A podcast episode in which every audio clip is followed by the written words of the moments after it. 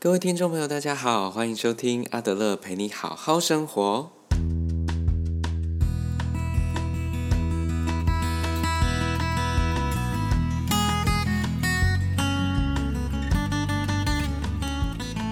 Hello，Hello，各位听众朋友，大家好，欢迎再回来我们节目。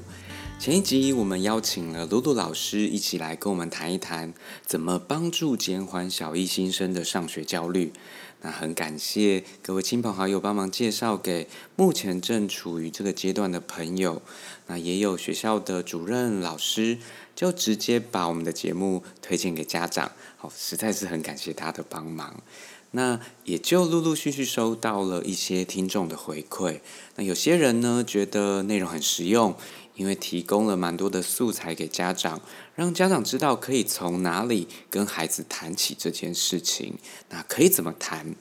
另外，也有人跟我分享，他就听了节目之后，开始反省自己跟孩子互动的关系哦。好，那其实我真的蛮开心，呃，能够透过节目让大家有一些收获，呃，甚至是对自己的工作啊、生活开始有一些觉察。我们都知道嘛。呃，能够觉察就是改变的开始，所以我觉得这真是太好了。不过呢，我也想要好好提醒大家一下，就是说，呃，我们可以觉察，那我们也可以反思，可是呢，我们不要那么快就急着去批判自己，因为阿德勒告诉我们，没有哪一个人是完美的啊。所以呢，我们只要能够有觉察，然后从里面呃发现一些能够微微调整的空间。那即使只有那一点点，我都觉得这都是很珍贵的历程呐。呃，另外呢，就有一些朋友说，呃，我们节目最后面啊，最后不的那个部分，我演的小孩子还真的很不像这样子。呃，不过呃，真的很难演啊，因为我这几年都担任呃高年级导师比较多，所以也还蛮久没有接触呃这样子的小小孩，所以突然要跳到那个年龄层。其实还真的蛮难的，所以就请大家多多包涵。看到我们那个背后想要帮助大家那份心就好了。这样，呃，那我们今天呢，想要来跟大家聊聊阿德勒这个人。那我之前自己一直在思考说，我们到底要从哪里开始介绍阿德勒比较好？那想一想呢，呃，还是觉得我们就从阿德勒这个人成长的故事来介绍好了。因为阿德勒成长的故事啊很重要哦，我们可以从他的故事里面去看到很多阿德勒心理学主要概念的影子。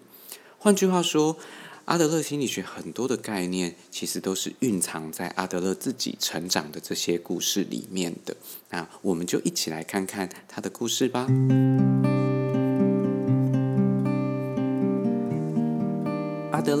在一八七零年出生。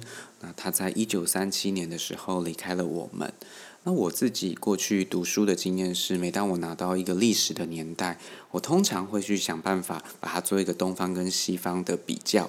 也就是说，这个时候西方发生什么事情，而同时东方正在经历些什么。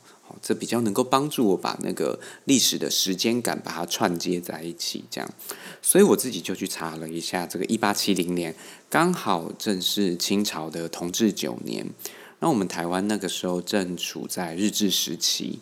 不过比较有趣的是，那一年哦，美国宪法赋予了黑人的投票权，所以听起来是蛮重要的一年。这样，那至于一九三七年那个时候，已经是民国的二十六年了。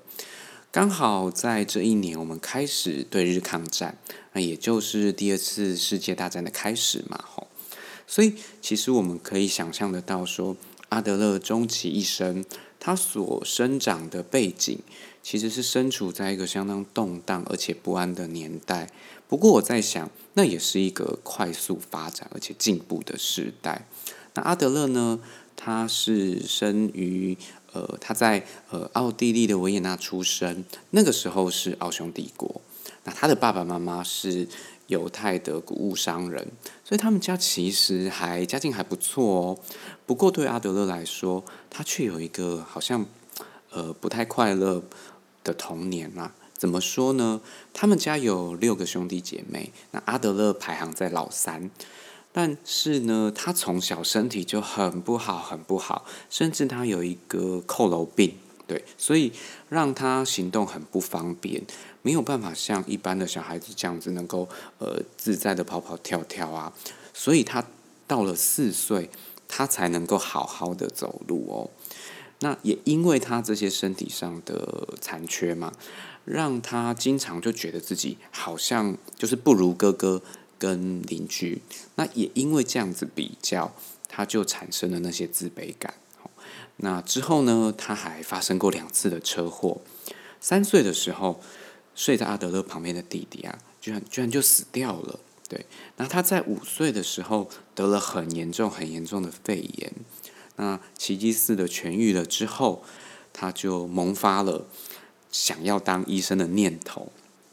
那他自己曾经描述过啊，他的童年生活其实是被呃对于死亡的恐惧，还有对自己身体的那个虚弱的愤怒，他其实是笼罩在这种恐惧跟愤怒的情绪当中的。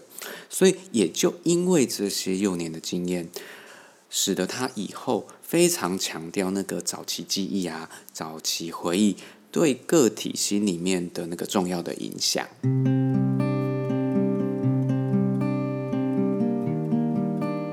在求学时期的阿德勒啊，一开始他的成绩其实并不好哦。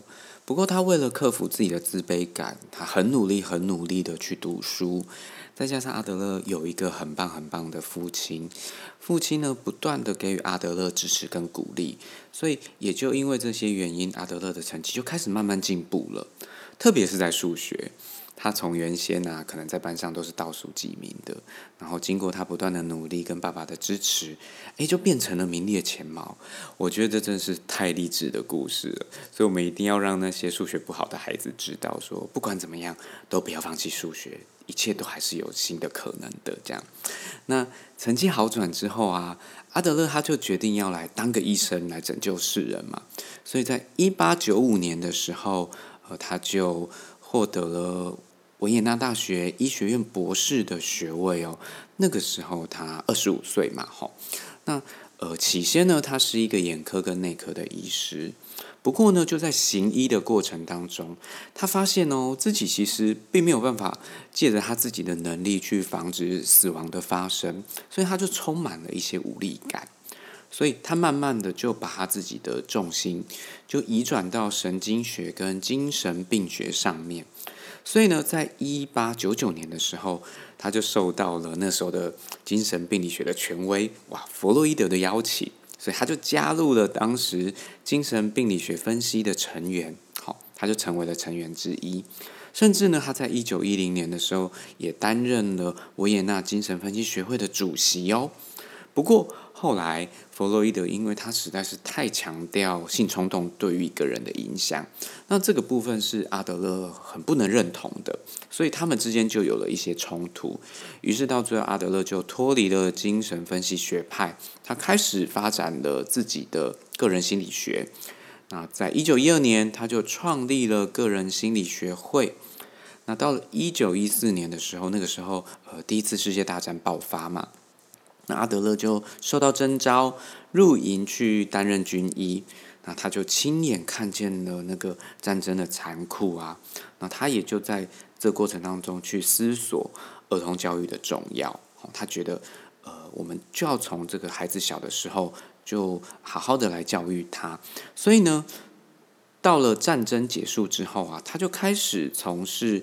儿童心理辅导的工作，然后到处去讲学啦，去推广他的理念。所以呢，他在一九二四年的时候，就在维也纳教育学院去担任讲师。啊，从此之后，他就在学界里面声名大噪，到处到处就有人邀约他去做演讲、去做治疗。这样，那一九二六年呢，他就获聘到美国的哥伦比亚大学去任教。那也因为这样子，他在美国教书，他也慢慢的把自己的影响力就扩展到了美洲，直到呢一九三七年，他再回到欧洲来巡回演讲的时候，因为过度劳累，就心脏病发而离开了，那享年就六十七岁。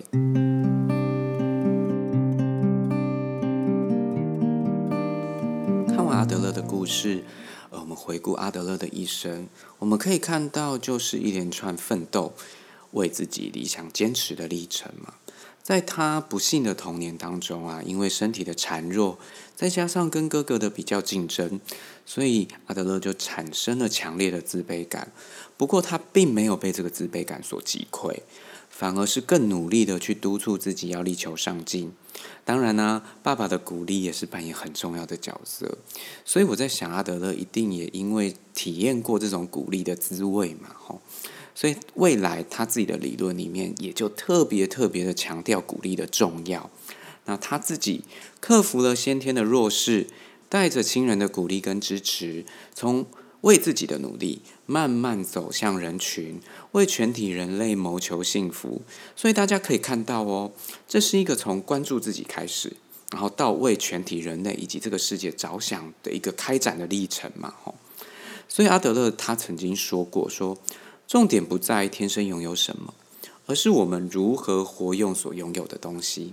那我自己觉得说，阿德勒他用自己的一生创建了阿德勒心理学，不过同时他也用自己的生命来为阿德勒心理学做了最佳的见证。那我们今天呢，跟大家分享了阿德勒一生努力的故事，希望大家也能够对阿德勒有更多的认识跟了解。我们今天的节目就要到这边结束。那如果你喜欢我们的节目，别忘记给我们五星评价。那若是你有想说的呢，也欢迎你留言让我们知道。谢谢大家今天的支持跟收听，我们下次见喽，拜拜。